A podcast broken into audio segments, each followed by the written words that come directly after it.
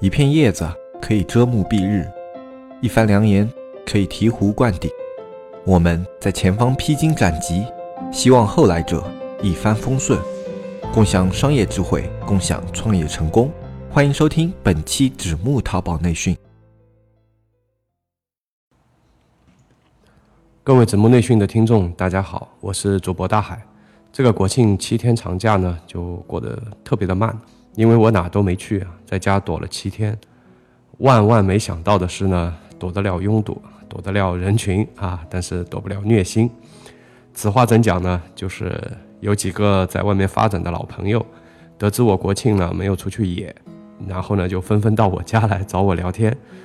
啊，这个当然是括弧吹牛是吧？但吹的不是牛皮啊。展现的是硬实力啊，在我面前呢秀了一把肌肉啊，把我摁在地板上一顿惨无人道的虐，是吧？不过虐心归虐心啊，这也促使我这几天深刻的反省，思绪万千，感慨万千。有机会的话呢，我们下次节目再扯。不在这一期节目做分享的主要原因是，我觉得这两天可能啊，我个人情绪上的东西会有点多啊，这种情绪上的东西在。在在节目里说的太多不太好啊，可能过一段时间，等那个情绪上的东西去掉一些了，然后可以更加理性的，呃，跟大家分享一些感悟的一些干货吧。那么今天呢，我们还是老规矩啊，讲讲故事，扯扯干货。最近几年，特别是今年啊，那个做电商的小伙伴呢，时常就会抱怨啊，淘宝呢真是越来越难做了。这个难做呢，不光光体现在赚钱难上面。赚钱难呢，也就忍了，对吧？关键还累啊，是那种啊忙成狗啊穷成蛋的那种这种失落感啊。我想很多小伙伴这几年应该有这个切身的体会的。那么最近这个淘宝呢，就好比是一个到了更年期的妇女一样，瞬息万变，对吧？然后变幻多端，变幻莫测，甚至是莫名其妙啊。那我们看看啊，这段时间啊，这个外部的环境到底是变了些啥啊？首先呢，是咱们也不按时间顺序来了啊，我们就说一说这些变化啊。首先是这个淘宝这个加权了这个短视频是吧？然后增加了这个短视频的这个流量口子啊。有些活动呢，就是你必须要有这个视频，而且。这个视频可不是那种简简单单的处理的合成的那种啊，还得有要求，还得要有背景音乐，是吧？然后才能去报名啊。这样呢，就搞得一帮子图片还没整明白的人呢，现在又要硬着头皮去整视频了啊。那那个广告法呢，和那个职业打假人，是吧？一直还是，也不是今年有了吧？反正很烦啊，有各种各样的事情啊。这也不一定是要通过广告法去讹你的，是吧？有各种各样的这种，反正是这种职业打假人在那里不断的去呃找漏洞啊，找空子，是吧？导致不少商家呢被强迫着交了不少学费啊，然后呢这个抓这个刷单啊，就反正这个长期存在嘛，抓这个刷单是吧？这个是长期存在的啊，打淘宝成立到现在，反正就是一直会有。包括这个权重的更新是吧？以前都是这个这个更新的比较慢，然后呢，现在啊，我们阿里的服务器牛了是吧？我们的这个呃运算能力牛了，所以呢，现在它这个更新权重啊就变得特别的快啊，一个小时更新一次。那么这个也导致这个以前的那个七天螺旋呢，就正式的说拜拜了啊，这个方法就不太好玩了。那么同时呢，这个也催生了凌晨单的这个诞生啊。当然了，我们之前在那个这个这个公众号里面啊，跟大家说了啊，我们呢就是放一个凌晨单的一个视频啊，这个视频在外面还卖不少钱呢啊，我们就免费的放在我们的这个公众号里面给大家看一下，大家只需要回复“凌晨单”这三个字就可以 OK 了啊，就你就可以拿到这个。这个的视频的一个下载地址啊，但是，但是我们在后台发现很多人回的那个凌晨单的这三个字都是错的，那我基本可以断定啊啊回错的那些人，你肯定是不知道凌晨单这个事情啊，所以说啊，这个资讯啊，就是很多的小卖家可能在资讯上面跟那个中大型卖家真的是差好多啊。这个已经是他们玩的不要玩的东西了。完了，小卖家可能还没听说过啊，这个我就顺带的插一句吧，是吧？然后另外呢，淘宝还缩短了这个宝贝的生命周期啊，这个不知道大家有没有感受？反正是很多年前吧，啊，你一个宝贝的生命周期是特别长的，一年打底是吧？呃，就是不是那种周期款啊，不是那种季节款。如果你是那种常年款的话，那基本就是一年打底的你的生命周期。但是现在呢，对吧？现在你如果是要做一年啊，那你要不断的拿这个钱来给它续命，是吧？呃，如果不续命嘛，反正就一会儿会儿就 就结束了啊。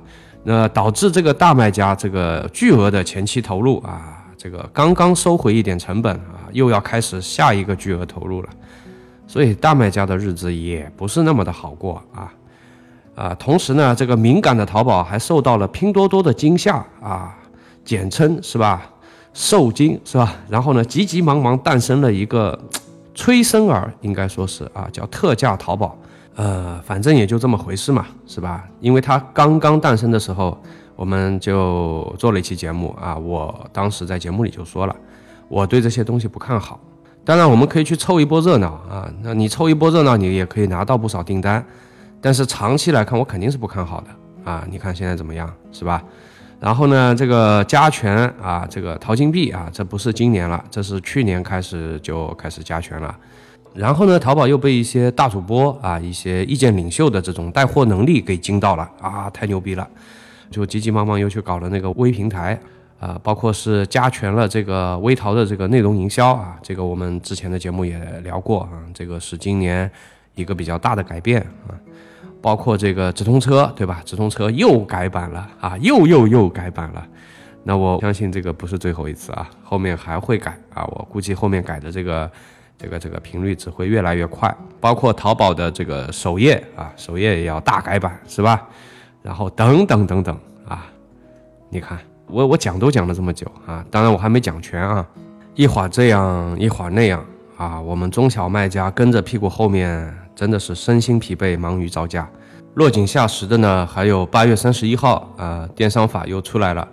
二零一九年一月一号呢，正式开始执行啊。很多小伙伴呢，又要开始担心，呃，是不是要纳税啊？啊，对吧？如何避税啊？本来钱就不好赚，现在又要搞什么规范化，是吧？那未来的日子还怎么过？啊，今天呢，我们就从这个角度啊，讲讲故事啊，扯扯淡，给大家放松放松 啊。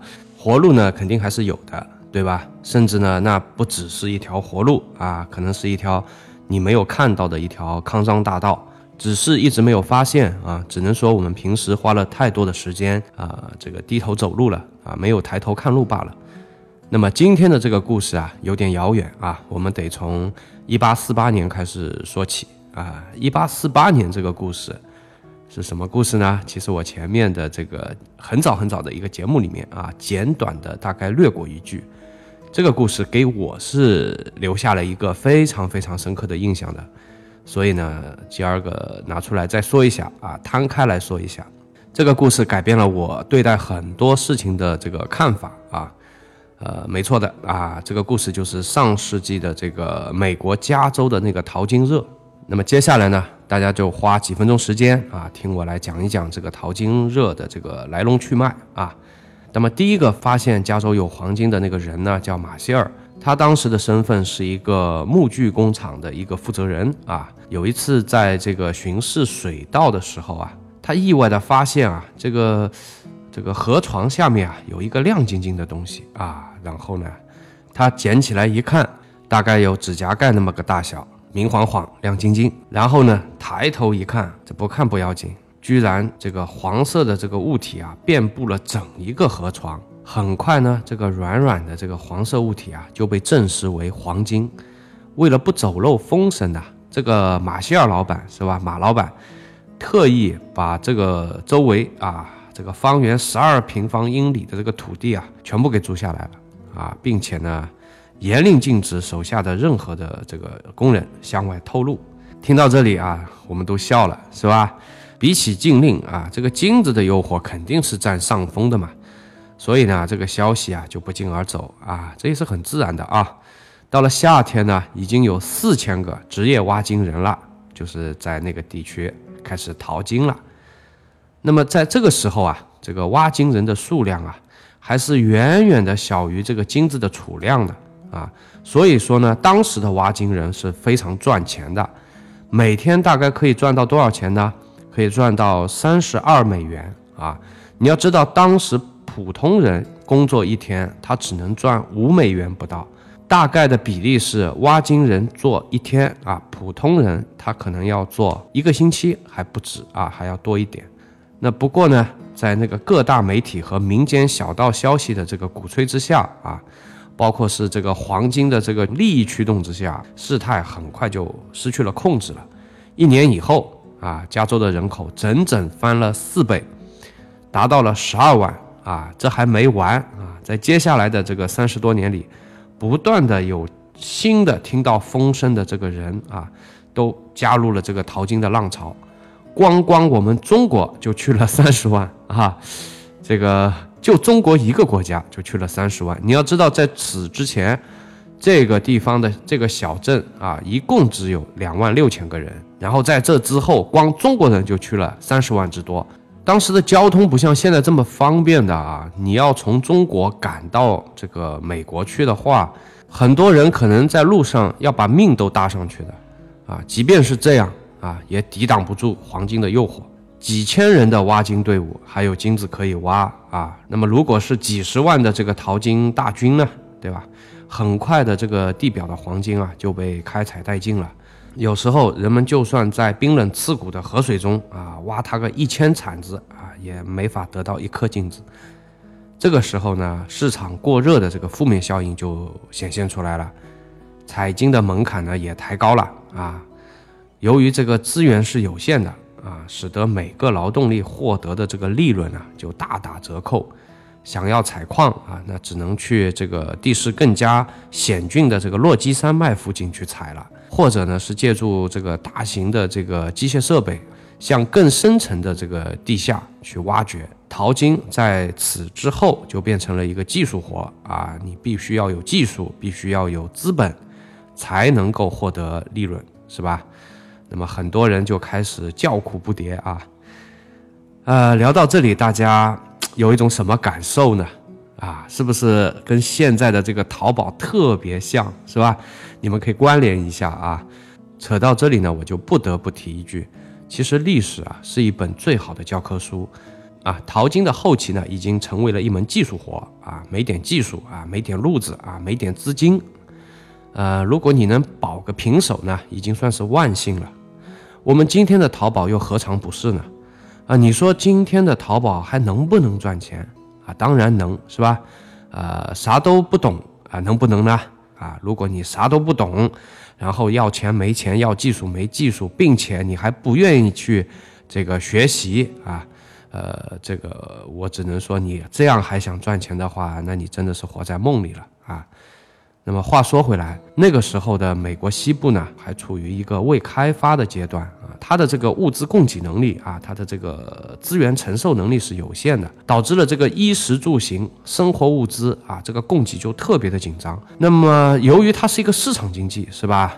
供给小于啊需求，那就物价飞涨，这个生活成本也大大的增加。就算是有一些幸运的淘金者啊，淘到了一些少量的金子。他们绝大部分啊，也把这个淘来的这个金子啊，用来支付生活费了。唉，是吧？聊到这里啊，历史总是如此的惊人的相似啊！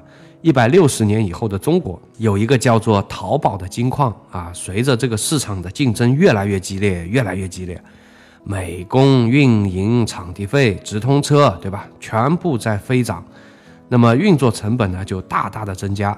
就算啊，淘宝店主赚到了少量的资金，大部分也用来支付公司的运营费用和啊，是吧？直通车费呀，这个马爸爸的保护费了啊。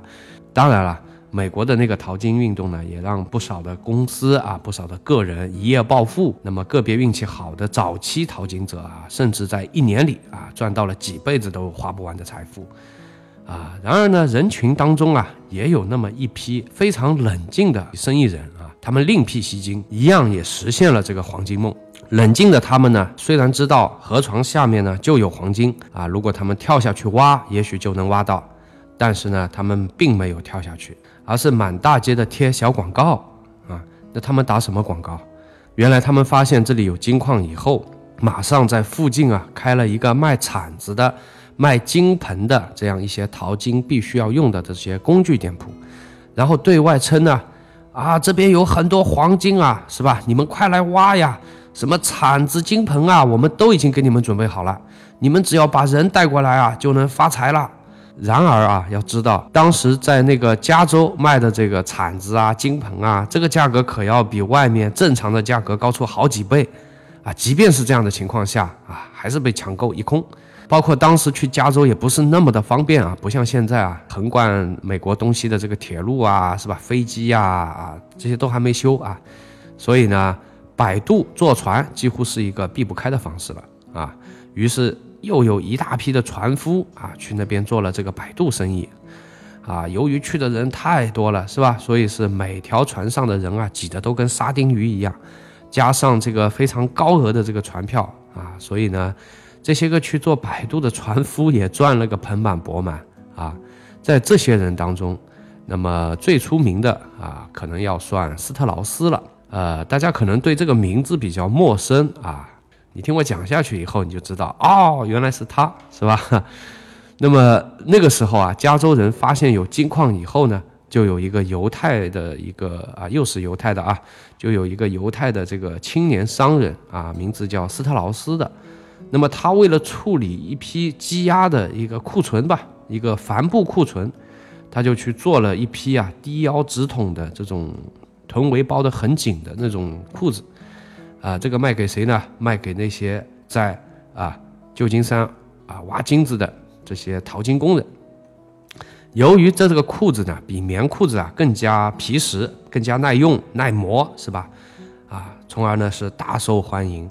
于是呢，啊，这个斯特劳斯干脆索性开了一个专门生产帆布工装裤的这么一个公司，并且以他的名字命名，叫 Levi's。大家可能有些人还没反应过来是个什么牌子啊？L E V I S，李维斯牛仔裤啊，在各大商场都有卖，是吧？啊，并且是我们学生时代的啊，认为是一个非常非常高端的一个牌子啊。如果在读书的时候，谁要是穿一个啊李维斯的牛仔裤，我们觉得我靠，这人好有钱啊。当然，这是在我读大学的那个年代啊。现在这个牌子也就就那么回事吧。那么这个李维斯的这个神话呢，也由此展开了啊。史特劳斯呢，用自己的这个帆布做成的裤子，解救了这个淘金矿工的膝盖，使得他们免于受到这个磨伤。那么大家也知道，其实这个就是牛仔裤了，甚至是当时这些矿工就把牛仔裤啊叫做 Levi's。当然，这个 Levi's 在今天啊，已经是各大商场、shopping mall 啊、步行街上的一个常客了，是吧？今天，当你穿上 Levi's 的这个牛仔裤的时候，你真的要感谢当年的这个斯特劳斯啊，没有拿着铲子和金盆啊，然后去淘金。最后呢，啊，我们来做一个总结啊，也可以算是我这些年的一个心得吧。啊，就当一个机会出现的时候啊，一部分的人呢。啊，是会看得到的。一部分的人呢，啊，会看不见啊，或者是假装看不见。这是第一波人与人之间拉开差距的原因啊。你无法叫醒一个装睡的人，是吧？啊，你也无法去拉动一个躺在地上的人。捕捉商机的能力和这种必要的执行力啊，可以说是每个创业者的一个基本素质吧。那么，具备了这个基本素质的人呢，他会迈出第一步啊。然而，很多的时候啊。这个黄金呢，就这么点黄金啊，挖的人多了啊，竞争一激烈，那么日子肯定也不会好过了。呃，要破这个怎么破呢？啊，我觉得会有两种方法啊。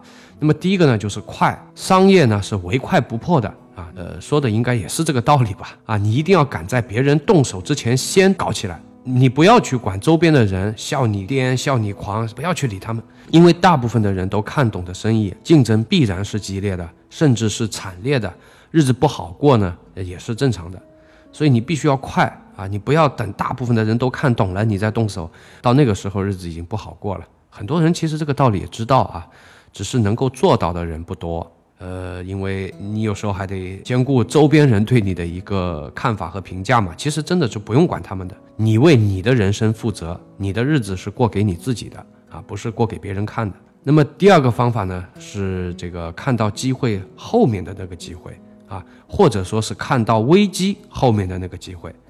那么这种生意呢，啊，就我的经验，往往呢是做的人是不多的，或者说能够看到的人就非常少了。为什么呢？因为大部分的人呢，不是被机会冲昏了头脑呢，就是被危机吓坏了胆魄。能够冷静的去观察啊，然后拨乱迷雾啊，洞察机会啊，然后再去执行的人呢，啊，真的是少之又少了。纸木电商社区，这是两个淘宝人发起的电商社区。黑泽、大海吃过淘宝的亏，尝过淘宝的甜，现在他们想让更多人尝上淘宝的甜，少吃淘宝的亏。你是否对外面学院动辄千元的课程费用望而却步？你是否因为时事消息慢人一步而后悔不已？现在加入纸木淘宝社区，这一切都将不是问题。只需每天一元钱，畅快阅读各个学院千元系列淘宝课程，更有外网精选图文内容、一手干货、最新规则、实时玩法、严打预警。你需要的一切，只要每天一元，让原本大卖家才有的资讯内容实时呈现在你的眼前。三百六十五元一年，没有比这更超值的电商社区。每天一元钱，让天下没有难做的电商。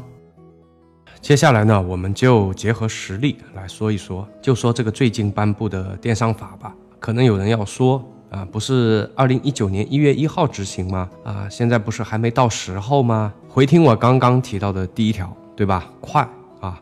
如果你不够强大呢，那么快速的介入，也许是啊我们最有可能做得到的了。电商法颁布以后呢，啊我们在纸木电商的这个公众号里啊，也做了一个详尽的解读。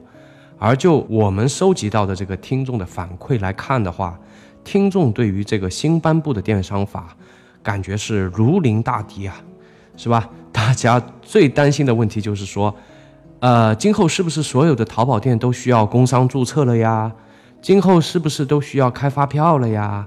啊，那是不是还要交税呀？那税到底是要交多少啊？一片抱怨之声，几乎没有一个人是。发出那种正面的、积极的那种回馈的，电商的这个规范化只是一个迟早的事情，这个大家心里应该都有个数。那么这个靴子呢，今天终于是落地了。我个人觉得并不是什么大不了的事情，反而是有一种尘埃落定的这种踏实感。规范化会给我们带来一些呃额外的成本啊，但是同时呢，也会排挤掉这个市场中一些玩票的卖家。那些原本配给给他们的流量呢，就会进行一个重新的分配啊，那也会让这个淘宝本来过于饱和的这个竞争状态啊，得到一定的缓解。那么电商法有没有给我们带来什么机会呢？答案也是肯定的啊。时间有限，那么我们今天呢就挑着聊。如果大家特别感兴趣啊，也可以在节目下面留言。那么如果我看到的话，下次可以在这个话题再开一期的。假如所有的淘宝店铺都需要进行工商登记、工商注册，这个意味着什么呢？大家可以思考一下。这个就意味着代理注册的这些公司，他们的业务量会井喷。那么同时，我也觉得啊，跨地区代理注册的这个业务也会井喷啊。第一个是吧，代理注册业务会井喷，大家是好理解的。那为什么说跨地区的这个业务也会井喷呢？呃，比较巧啊，因为我正好碰到了这个事情，那我就在这里跟大家啰嗦一下吧。八月份的时候呢，那个我需要在杭州注册一个新的公司，呃，因为之前节目有提到过，对吧？啊，我们这个装修公司有一些拓展的业务，所以呢。呃，为了这个财务的清晰啊，包括两边之间也要走账嘛，也需要开票走账，所以呢，我们需要注册这个新的公司啊。按照国际惯例是吧？没那么多时间去跑嘛，那么自然也要去选择一家代理公司帮我们去跑，是吧？这个服务费呢，根据以往的经验啊，一般是在一千五到两千五之间啊，差不多就可以搞定了。但是在那个时候，呃，就是八月份的时候，八月初吧。啊，夏天啊，我记得特别热，那时候我就联系他们的时候，我正好是在外面啊，就是没有在空调间里面，在外面，我觉得特别热。那我一连问了好多家啊，都没办法操作，啊，主要原因是价格远远的高出了我的出价，啊，我是当时觉得好奇怪，是吧？我以为我自己的渠道出了问题，那么就托了一个熟人啊，帮我去介绍一个公司。啊！但是万万没想到，他报给我的价格也差不多啊，是八千，是吧？这个出乎我意料了嘛，就是太贵了啊！而且呢，注册地只能是他指定的那个位置。呃，之所以这么贵呢，很大一部分原因呢，是因为我不能够提供这个工商注册的这个办公地址啊。那么有些小伙伴可能是也没有注册过公司啊，也没有什么经验啊，你们可能会想啊，怎么可能连个办公地址都没有呢？呃，其实也不是这样的啊，因为我们的这个场地是租来的。那在租的这个过程当中呢，有些场地呢它是可以提供这个公司注册的，而有一些场地是不能够提供的。很不幸的是呢，我所租的那个场地是不能够提供这个公司注册的。啊，不行的原因有很多啊。呃，那我可以呃举举一些例子吧。那么今后大家在这个上面可以绕开，是吧？不要摔这个坑了。那比方说，你这个地址之前啊，就是前一个呃租客他已经注册过公司了，而呃他并没有把这个上一家公司注销掉，是吧？这个可能还在办手续啊，或者是什么样一些情况啊？还有一个情况呢，是说你所租的那个场地并不是一个商业用地，啊，它是一个住宅用地，那这样的话也是不可以进行这个工商注册的。但是这个也不是一概而论的啊，有些城市它的这个规定是不太一样的。比方说，有些城市，如果你在城郊啊，如果你是土地的性质是集体所有制啊，那这个也是可以注册。所以说，不同的城市它的这个规矩都很不一样，呃，可能是不凑巧吧，或者说我们当时没长这个心眼啊，所以呢也没去注意这些东西啊。那我们也就必须很无奈地接受了这个我所租的那个场地不能注册公司的这么一个现实了。那么如果要代理公司啊提供一个注册场地的话，价格就得是八千块啊最低了，并且呢之后的每年还得要每年每年的去支付一个固定的费用。呃，好了。如果说你也在杭州，是吧？或者是类似于杭州这样的城市，然后你呢，这个场地也不能够进行公司注册，啊，也需要找一个代理公司给你提供一个这样的服务的话，那么你可能也要支付一个差不多的价格，啊，当然这个价格是八月份的啊，那现在什么价格我不清楚。还好呢，是我们当时对这个公司注册所在地啊，不是特别有所谓。所以呢，最后是放弃了杭州，换了一个别的地方，价格直线下降，是吧？从八千直接降到了一个八百，啊，巨大的差价。所以我是觉得啊，这个你看这么大一个差价，是吧？所以必然会催生后面的这个市场需求的，啊，如果电商法执行的到位，那么我可以笃定的是在。短时间内会有大量的这个代理注册需求，包括是跨地区的一个代理注册的需求。那这个是不是一个生意呢？那这个是不是一个机会呢？很明显啊，这就是一个生意，也是一个机会。呃，但是我不觉得这是一个特别好的生意啊。主要的原因是代理注册一般都是一票子买卖，对吧？呃，很少有这个复购的啊，一般都是一票子买卖，而且呢，这个市场的这个均价并不高。比方说你那边你是挺高的，你八千对吧？但是我只要说我稍微往边上去它个五十公里，啊，那我就可以八百了，是吧？那很正常的就是说，那我就往旁边去五十公里嘛。所以你的价格是做不上去的。那么如果你正好有朋友正在做这块业务的话，那我觉得你可以做个好人，你可以把这个资讯呢提前告诉他，让他早做准备啊。那么当这个。闸门一打开的时候，是吧？这个业务量一井喷的时候，因为他的早做准备，他可能可以接到更大量的这个客户啊。那么上述的例子呢，只是引导大家一个思考啊。那么市场体量大啊，客户可以沉淀，可以积累。呃，我前面说了，就是这个代理注册的，他有个最大的毛病，就是说他的客户没法沉淀，没法积累啊。所以说，有没有一些可以？呃，沉淀积累的，包括市场体量也大的，电商法颁布以后需求量会暴涨的这么个生意有没有呢？有的嘛，是吧？而且不止一个的。有些生意，由于大家都懂的原因啊，那个也怕误导了大家，有违社会正能量啊，所以呢，我就不在这里跟大家扯了。那我相信啊，这些事情早晚也会有人去做的，赔钱的买卖没人碰的，但是砍头的生意一直是有人做的。那么 我这个我们不谈啊，那些我们不谈啊，你们可以脑补一下，哎，就就那些你可能会想得到的。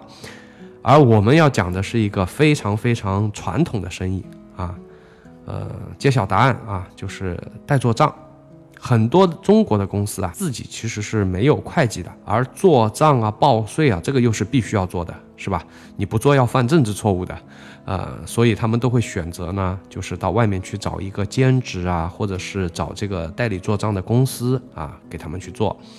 那为什么这个生意就比上一个生意好呢？啊，我觉得最大的优势是，这个行业的客户啊，他有一个积累，他有沉淀啊。你想，公司注册啊，一般都是一票子买卖，对吧？呃，他再找你，基本是公司注销了啊。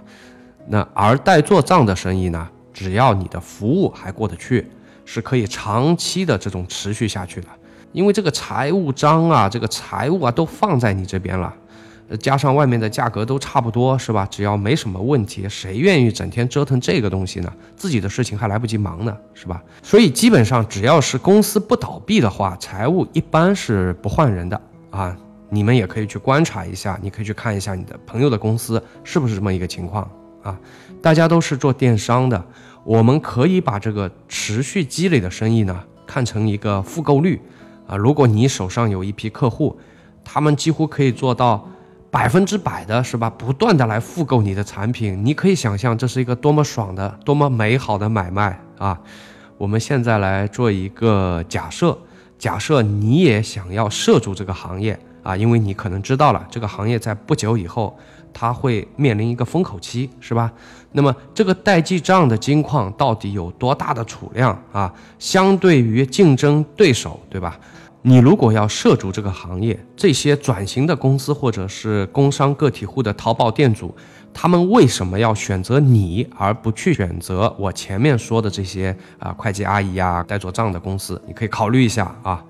那么我觉得这是一个非常好的问题啊，我们可以一步一步的来分析啊。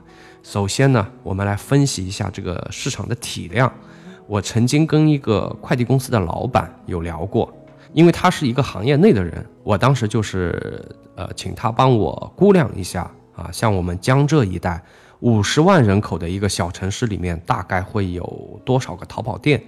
那么他当时跟我讲啊，五十万人口的一个小城镇吧，啊，大约的密度是在一千五百家到两千家左右。啊，当然，这个数字是江浙一带的一个密度。那么，如果你是一个一百万人口的城市，你只要等比例的进行计算就行了，对吧？那么一百万的话，大概是三千到呃四千家。那我们做一个假设，假设你的城市呢是一个小城镇，不大，呃，有一千八百个淘宝店啊。当然了，这个电商法颁布以后，必然会有一部分的人选择退出啊。我们假设有百分之十的人退出。啊，这只是一个假设啊，实际的情况呢可能不会那么多。那么留下来呢可能会有一千六百多家，啊，季报账呢是一个刚性的需求，不存在你愿不愿意的。加上这个专业性，那我觉得百分之九十九点九的淘宝店主都不会自己去做的，我们几乎可以忽略掉啊自己来做的可能性吧。那么目前江浙一带这个代记账费用大概是三百到五百不等啊一个月。那么一年就是三千六到六千块不等，对吧？那么这里还不包含这个年申报的，这有因为有些是会收这个费用，有些不收的啊，这个大概还存在个一千多块钱的费用。那么我们暂且就不包含吧。那么一个淘宝店就是三千六到六千这么一个费用。我们假设啊，这个一千六百家都被你一个人搞定了。啊，当然这是不可能的啊！你不可能，你即便你垄断这个市场，你都不可能百分之百的搞定，是吧？那么我们假设你搞定了，呃，会有多少的这个体量呢？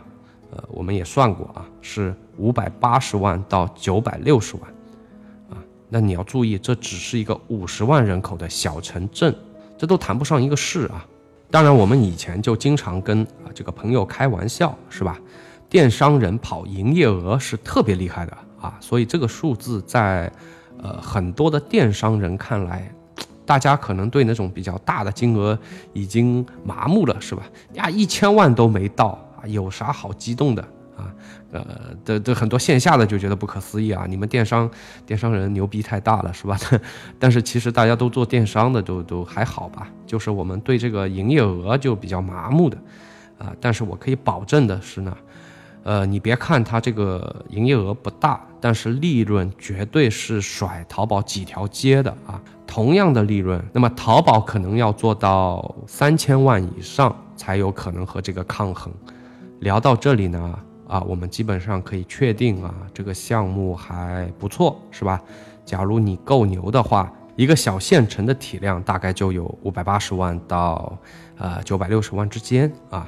那么第二个问题就是说，这样的一个市场体量，你怎么最大份额的去拿下它呢？啊，或者说是最大可能性的去赚到这笔钱呢？呃，我觉得有几个坎你是必须要绕过去的。啊，主要有两个吧，那么我们一个一个的来聊。第一个问题呢，我们前面谈过了，对吧？就是呃，电商法执行以后，很多的淘宝店都要去找这个代记账了，但是他们为什么不去找身边的会计小姐姐呀，去找会计阿姨呀，而一定要来找你呢？对吧？你是怎么去说服你的客户呢？如果这个问题你连自己都不能说服你自己的话，你是不可能去说服你的客户的。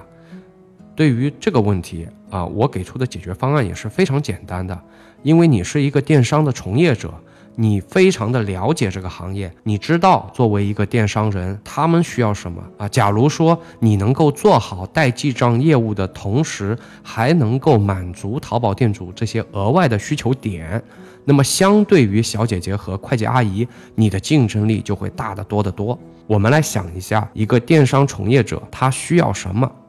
对的，淘宝的变化非常的快，特别是最近几年越来越快，越来越快，几乎所有的店主都需要资讯，都需要学习。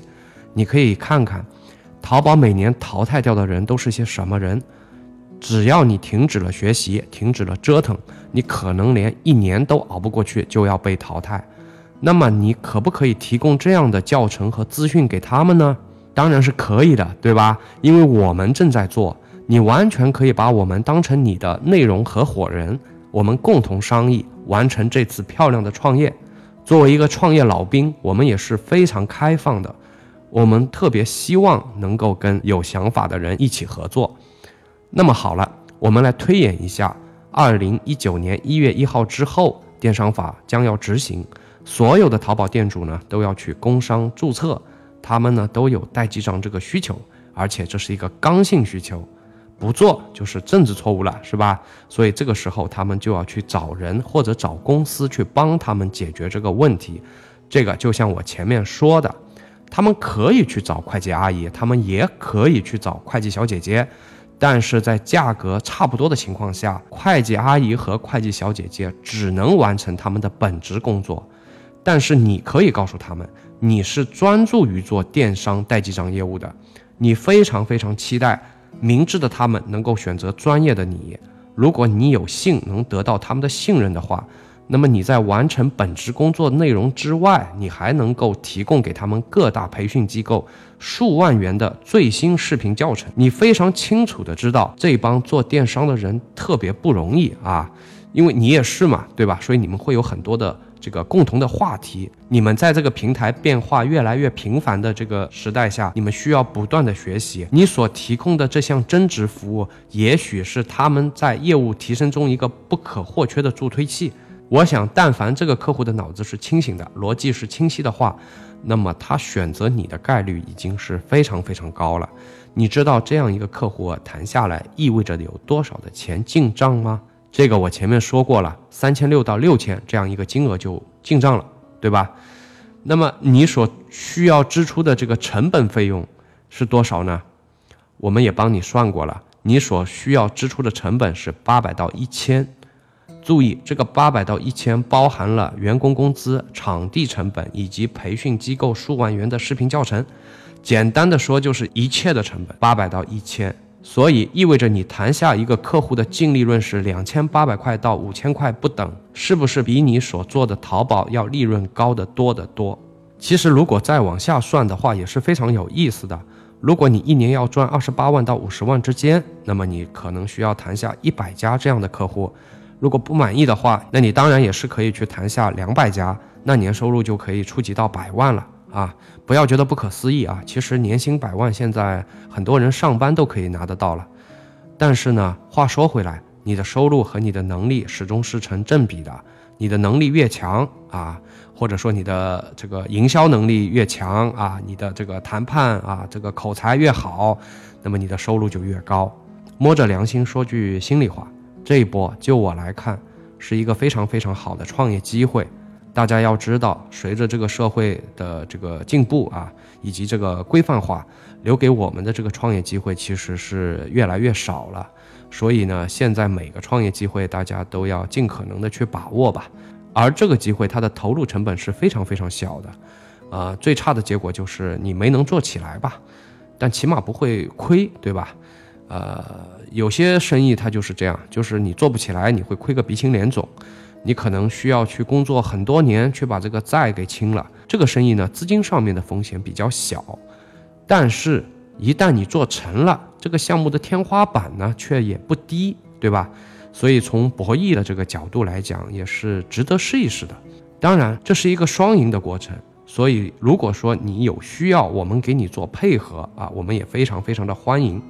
以前就有一个高人跟我讲过，一个好的项目呢。得要内容简单啊，盈利清晰啊，过程双赢啊，你看这个项目就基本都达到了。我再解释一下啊，为什么我们一定要把这个视频教程掺和到这个项目里去呢？因为你要知道，所有的线下生意，一旦你开始赚钱了，必然会有一大波人冲进来跟你抢业务的，肯定是这样。啊，你比方说这个地方有一个饭店，生意很好啊，用不了多久旁边就会开很多呃差不多的饭店，对吧？呃，哪家衣服店生意特别好，很快的它的周边也会开出很多差不多的衣服店，是吧？比方说你这个城市去做了这个业务，而且做得很不错，但是你这个城市不可能没有这种专业呃代记账的公司。当这些公司看到你非常赚钱的时候呢，他们必然会压低价格来抢单。对吧？那这个时候，价值数万元的这个视频培训教程，就会成为你在竞争中的一个差异化的一个优势啊，也可以算是一个门槛吧。那么，记得我之前的节目里有说过的，做线下的生意啊，一定要记得设立门槛。没有设立门槛，你的生意必然会被周边的人瓜分完的。然而，我们要做这个差异化，所需要支付的成本又是非常非常低的。只要你能够持续的给这些客户提供精准的客户差异化服务的话，那么你的客户的粘度必然是非常非常强的，利润和体量只是你完成这个事情的一个必然结果罢了。那上面我们聊的这些呢，是最大可能的去搞定这些客户，去说服这些客户。那么第二个问题，我们也不得不谈一下，就是说你怎么去找到这些人呢？啊，这个方法其实就很多了，因为大家都是做电商的。那么我最推荐的一种方法是，你去找当地的这个快递公司合作，比如让快递公司帮你快速的和当地的这些淘宝店主构建联系，或者是让这个快递员带上你的宣传资料。啊，当然了，如果你口才够好啊，也懂得分配利润，你甚至可以把这些个快递员是吧，转化成你的业务员，这个我觉得都是比较容易谈的，所以呢，这边也就不摊开讲了。今天之所以要做这个节目呢，啊，我也是发现社区里的学员是吧，包括我们的一些听众，很多人的这个思维模式啊，还是有点悲观，有点消极啊。大家遇到一点问题呢，都习惯于抱怨，但是抱怨又有什么用呢？我们要记得啊，就是危机的背后往往是存在的机会的，而这些机会呢，只有非常非常少的人能够看得到、观察得到。那么一旦你去做了这样的事情的话，你的成功概率就会比较大嘛。而那些大家都看得懂的机会。啊，那我告诉你，那个根本就不叫机会，那只是去参加了一次红海竞争，是吧？去参加了一次白热化的竞争，啊，做的人太多了，是吧？大家都杀红了眼，呃，利润肯定不会高的。不过话说回来，这期节目里啊，我们所聊的这个创业项目，其实真的是一个非常非常好的项目。希望大家在听完之后呢，也仔细的考虑一下。如果有什么需要交流的，你们也可以给小安留言，或者说这一期的这个时间有限，是吧？我们嗯没有摊开讲。其实这个后面还有很多很多的衍生的这种盈利项目的。啊，你对这一期的内容如果是感兴趣的话，你也可以在节目下方留言啊，我们可能后面也可以再开一期，把这个事情再讲的透一点。那么这期节目啊，实际上也啰嗦了很久了，啊，那我们就先讲到这里了啊，我是主播大海，我们下期再见，拜拜。